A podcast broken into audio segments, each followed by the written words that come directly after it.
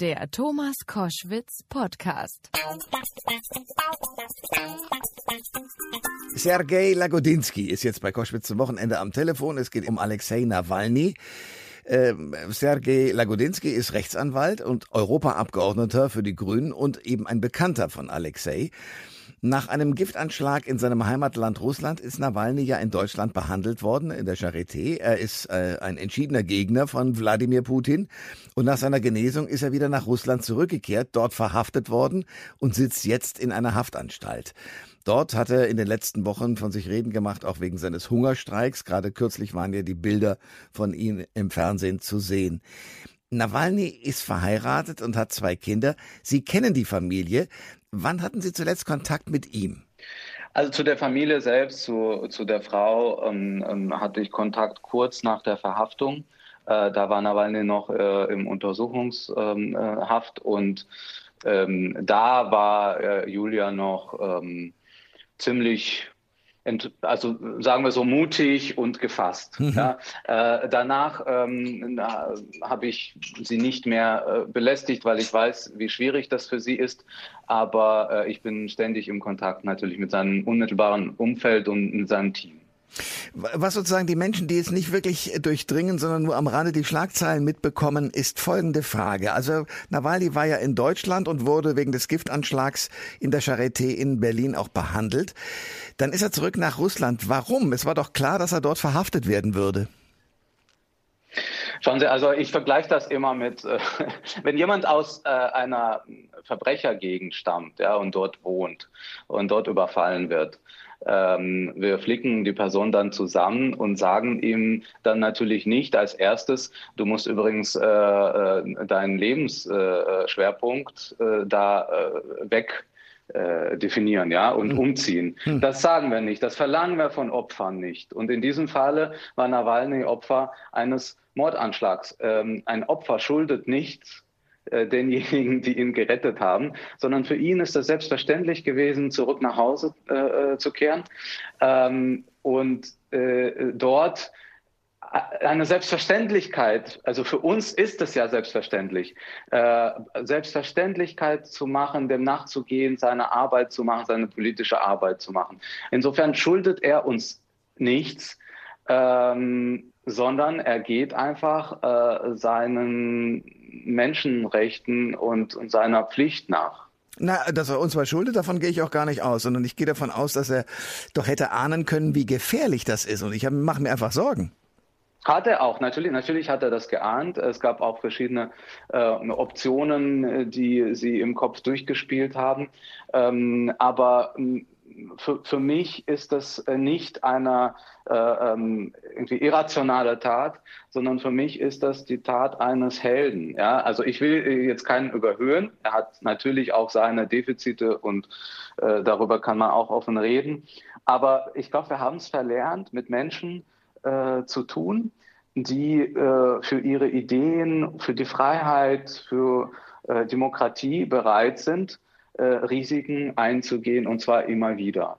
Äh, das ist einfach nicht Teil unserer jetzigen Zivilisation ja, im Westen, aber es ist halt in anderen Ländern anders. Ja, ich habe auch großen Respekt davor, damit wir uns gar nicht erst äh, eine Sekunde lang missverstehen.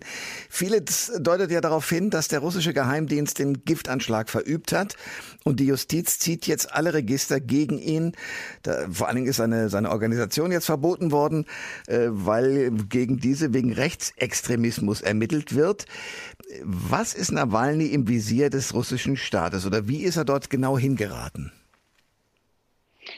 Nawalny hat es äh, äh, verstanden, ähm, zweierlei ähm, Sachen innovativ zu machen. Äh, einmal, er hat äh, die Proteste äh, ähm, und die Opposition ins Digitale verlagert und dadurch auch ähm, gewissermaßen regionalisiert. Ne? Also er hat ja in vielen Regionen dann auch Anhänger äh, gewonnen und er arbeitete schon sehr früh, ja, als wir in Deutschland noch gar nicht daran gedacht haben, äh, mit digitalen Mitteln. Also als ich ihn kennenlernte 2010, da war er schon ständig auf Twitter, wo ich noch dachte so, äh, was macht er da?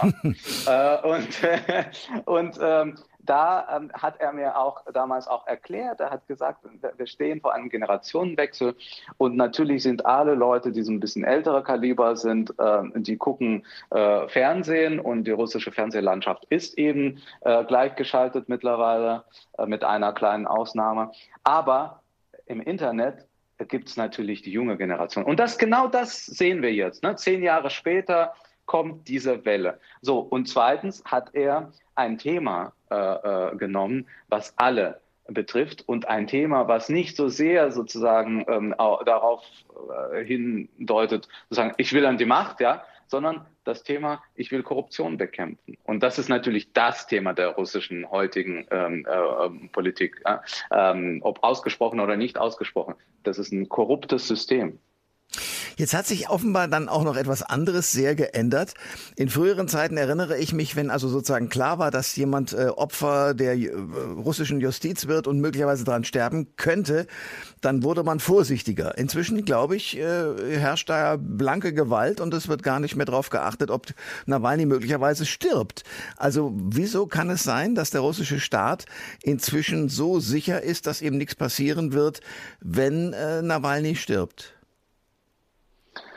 Weil sie es sehen, dass ihnen nichts passiert. Äh, also ich meine, die paar Namen, die wir immer wieder auf die ähm, Liste der Sanktionierten setzen, das tut ihnen gar nicht weh. Wenn wir, wenn wir jetzt ähm, ehrlich sind und diese Monate auch sehen, die, äh, die russische Regierung sieht natürlich auch, wie lange es bei der EU dauert, bis äh, diese Sanktionen gegen bestimmte Personen da verhängt werden. Das tut ihnen im Endeffekt nicht weh. Was ihnen wehtun würde, sind Wirtschaftssanktionen, sektorale Sanktionen.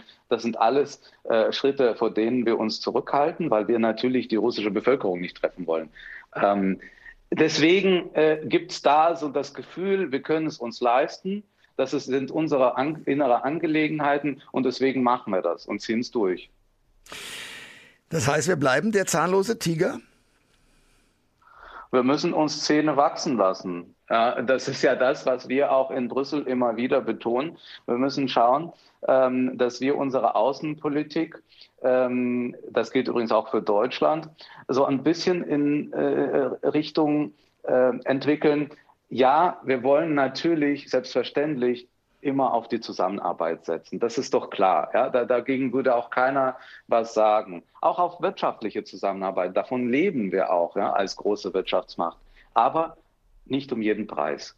Und diese roten Linien, äh, über die wir jetzt reden müssen, müssen eben Menschenrechte sein. Also wir können nicht Projekte machen, die auf Kosten der Menschenrechte äh, stattfinden. Wir können nicht Projekte machen, die auf Kosten unserer Solidarität mit kleineren Ländern zwischen der EU und Russland äh, stattfinden.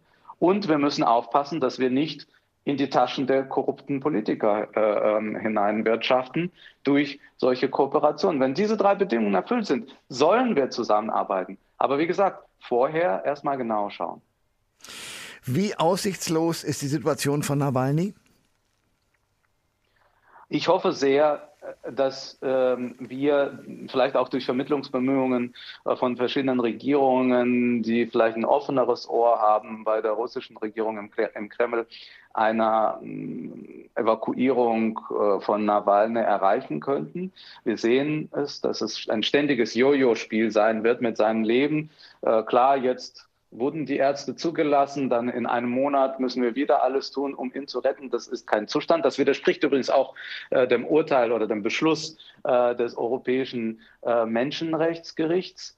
Ähm, so, und dann müssen wir uns ehrlich gesagt auch darauf einstellen, was machen wir mit den vielen anderen, die jetzt wegen der äh, Tätigkeit in seiner Organisation, also wegen des Antikorruptionskampfes, äh, jetzt mit Gefängnis äh, Strafen rechnen müssen, weil sie als Extremisten gelten auf einmal. Auch da müssen wir uns überlegen, ähm, dass wir sie äh, gewissermaßen in Sicherheit bringen. Also es ist eine sehr schwierige humanitäre, in erster Linie humanitäre Lage und wir haben auch humanitäre Pflichten gegenüber diesen Menschen. Das sagt der Rechtsanwalt und grünen Europaparlamentarier Sergej Lagodinsky. Ja, vielen Dank für das Gespräch heute Morgen und Ihre Einschätzungen. Danke sehr. Schöne Grüße aus Brüssel. Alle Informationen zur Sendung gibt es online auf thomas-koschwitz.de.